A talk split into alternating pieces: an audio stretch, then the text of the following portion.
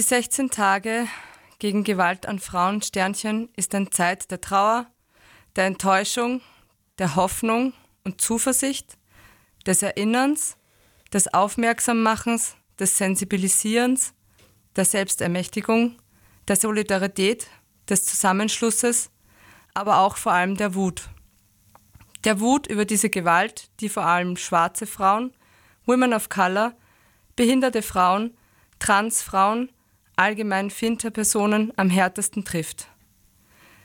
Diesen unterdrückerischen, ausbeuterischen und gewaltvollen Systemen wie dem Patriarchat, dem Kapitalismus, dem Kolonialismus, dem Ableismus sind intersektionale Perspektiven entgegenzubringen.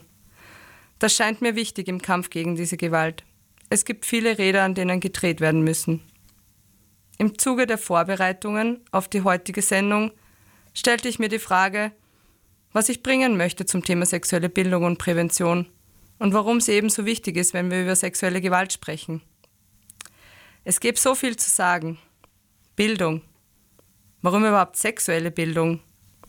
Bei Bildung denke ich zuerst mal an Mündigkeit, an Möglichkeiten der Gestaltung und Urteilsbildung, weil ich eben fachkundige Informationen zum Thema habe, an Selbstbestimmung und, an, und dann übertrage ich das auf den Bereich der Sexualität. Und schon wird mir bewusst, warum sie für diesen so allumfassenden Lebensbereich fundamental ist. Also zuerst ist es mal so, dass wir alle als sexuelle Wesen geboren werden. Und als diese sterben wir auch. Dazwischen machen wir Erfahrungen. Manche mehr gute, manche mehr schlechte, manche eher neutrale. Aber worüber möchte ich jetzt heute erzählen? Rede ich über sexuelle Gewalt an Kindern und Jugendlichen? Denn von sexueller Gewalt sind nicht nur Erwachsene betroffen, sondern auch schon Kinder und Jugendliche.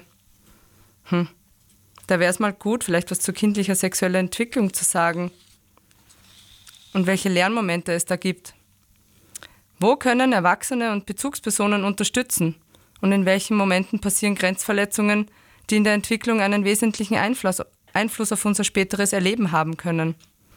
Nun gut, da dürfte es dann aber auch nicht fehlen, vielleicht etwas über die Verletzung von Schamgrenzen zu sprechen.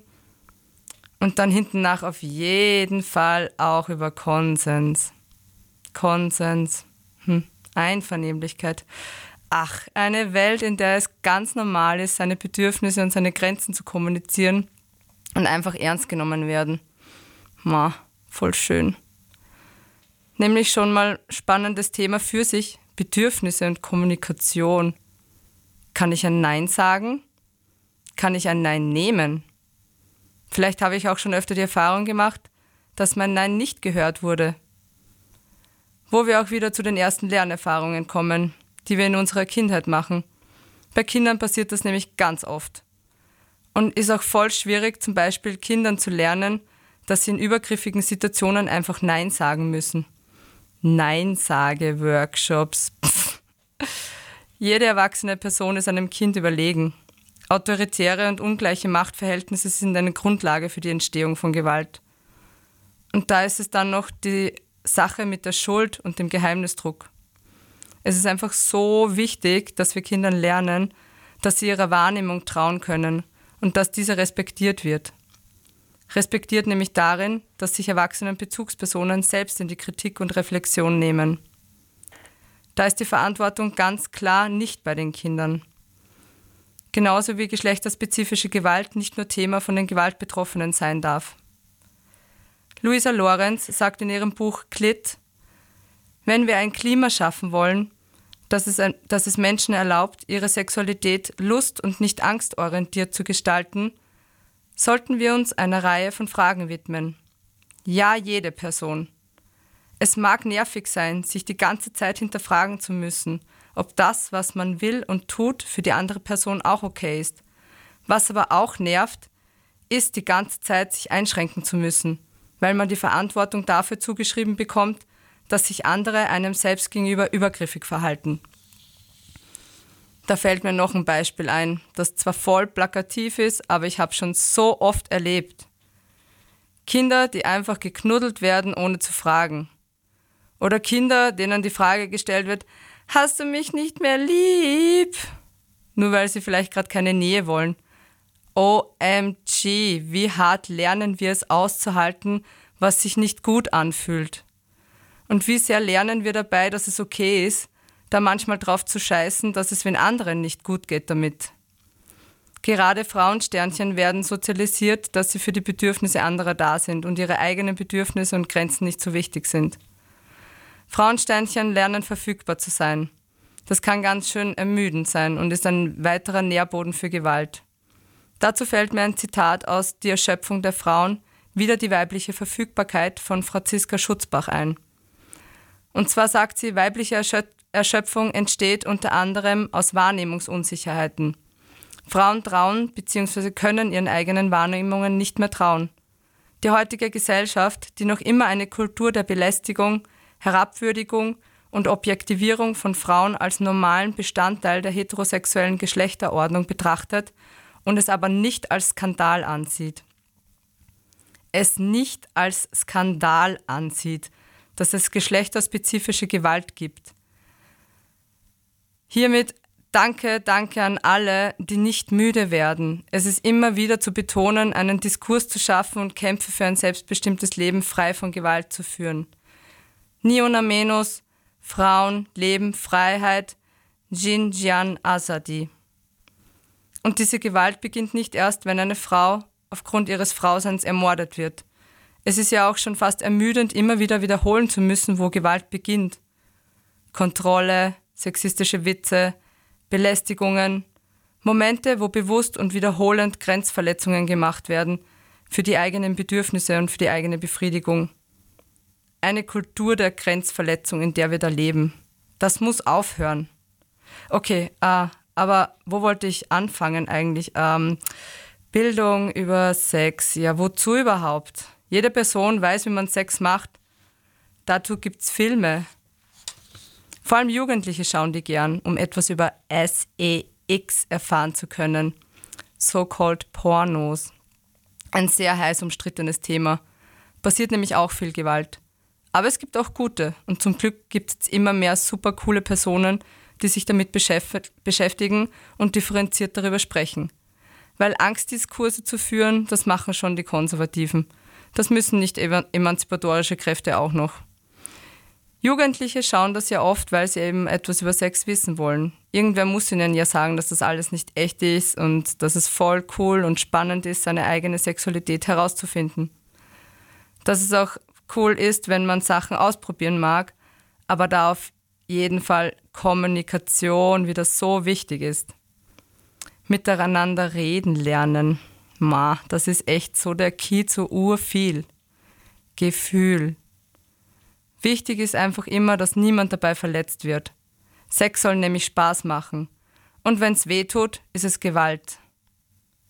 Worte. Da wären wir wieder. Es ist nämlich urwichtig, für Taten Worte zu finden. Oft kann man das gleich gar nicht so einordnen und ist super verwirrt. Da hilft es total, wenn einem jemand sagt, hey, das, was dir passiert wird, ist, ist nicht in Ordnung und du bist nicht schuld.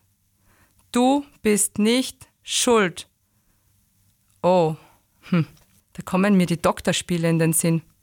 Na, nicht das, was ihr jetzt denkt. Also ihr dürft das gern denken, weil eure Fantasien gehören euch.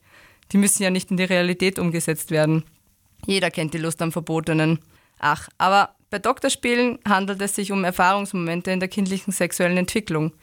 Es sind Körperspiele, bei denen Kindern etwas über sich und andere erfahren. Kinder sind neugierig und diese Neugierde sollte man begleiten und unterstützen und positiv fördern. Aber Erwachsene tun sich immer urschwer, Kinder und Sexualität in einem Atemzug zu sagen und zu denken. Dabei geht es da um ganz andere Themen. Sexualität ist mehr als nur Geschlechtsverkehr, liebe Erwachsene. Aber gut, auch für Kinder gibt es da auf jeden Fall schon Regeln, die sie lernen können, die auf den Prinzipien von Konsens aufbauen. Und zwar kann man Kindern lernen, dass das Spiel okay ist, solange alle Freude daran haben bei dem Spiel niemand verletzt werden darf, dass sie sich nichts in Körperöffnungen stecken sollen, dass die Kinder, die miteinander spielen, etwa gleich alt sein sollten und dass Schluss ist, wenn ein Kind nicht mehr mitspielen mag. Das heißt, es darf niemand gezwungen werden. Und wenn man alleine nicht aussteigen kann, dann holt man sich Hilfe von einem Erwachsenen. Sich Hilfe holen. Hilfe holen ist nicht petzen, nämlich. Das ist bei Kindern auch immer ein ganz großes Thema. Es ist stark, sich Hilfe zu holen. Damit schafft man einen sexualfreundlichen Rahmen, in dem Kinder wichtige Erfahrungen mit sich und anderen machen können. Und sie können im Sinne der Prävention auch Situationen einordnen, die nicht in Ordnung sind, eben wenn sie sexuelle Gewalt erfahren. Es sollte eigentlich auch ganz normal sein, dass Geschlechtsteile mehr als nur da unten heißen. Klingt volle banal, ist es auch, aber passiert leider noch viel zu wenig. Wir tun uns oft noch leicht, einem Kind zu sagen, dass es einen Penis hat, aber bitte reinige deine Vulva nach dem Klogang, fällt uns schon schwerer. Sagen wir das Wort alle mal gemeinsam. Vulva. Und wenn ich von der Vulva spreche, dann meine ich nicht Vagina oder Scheine oder Scheide oder whatever, sondern die Vulva. Ein äußeres Geschlechtsorgan. Und die Menschen mit Vulva haben auch noch äußere, innere Vulvalippen, eine Klitoris, eine Vagina und einen Uterus. Und auch Kinder dürfen das schon wissen, dass sie eine Klitoris haben, wenn sie eine haben und die Berührung gute Gefühle macht. Denn so wie die Berührung der Penisspitze das auch macht. Die Organe sind sich nämlich in ihrer Vielfalt und in ihren Ausprägungen sehr ähnlich. Entspringen alle aus dem gleichen Gewebe. Kinder spüren nämlich auch schon, dass ihnen dieser Bereich, ja, dass sich der gut anfühlt. Der Körper übt von Anfang an. Über Sexualität zu sprechen klingt voll easy und eh klar, machen wir ja alle, aber in Wirklichkeit ist es oft gar nicht so. Zumindest nicht auf eine Art und Weise, die uns auch mit unseren Empfindungen, Wünschen, Begehren, Ängsten und Fantasien ernst nimmt. Wir kommen bei diesem Thema auch immer ein Stück weit mit unserer eigenen sexuellen Biografie in, in Berührung. Oh, und am Anfang, da habe ich ja noch von der Wut gesprochen. Auch ganz wichtiges Thema. Gefühle, Wut, ein Gefühl, ein starkes Gefühl. Wie geht Mensch am besten mit Wut um? Wie kann ich mit dem Gefühl umgehen, ohne dass ich mich und andere verletze? Warum macht mich eine Situation, eine Aussage überhaupt wütend? Boah, über Gefühle im Allgemeinen reden, das klingt so einfach, ist aber oft so schwer. Eifersucht, Liebeskummer, Angst, Liebe. Stoppt Femizide, man tötet nicht aus Liebe. Puh, jetzt bin ich etwas quer durch den Gemüsegarten der Sexualität gegangen. Das passiert mir immer, wenn ich über Sexualität ins Nachdenken komme. Dabei wollte ich mich heute auf die Prävention von Gewalt konzentrieren, aber da gehört anscheinend irgendwie einfach alles dazu. Ja, sexuelle Bildung nützt einfach allen Menschen. Sie ist wesentlich für ein selbstbestimmtes Leben. Gegen jede Form von Gewalt, immer. Lasst uns kritisch bleiben, wachsam, neugierig und entschlossen.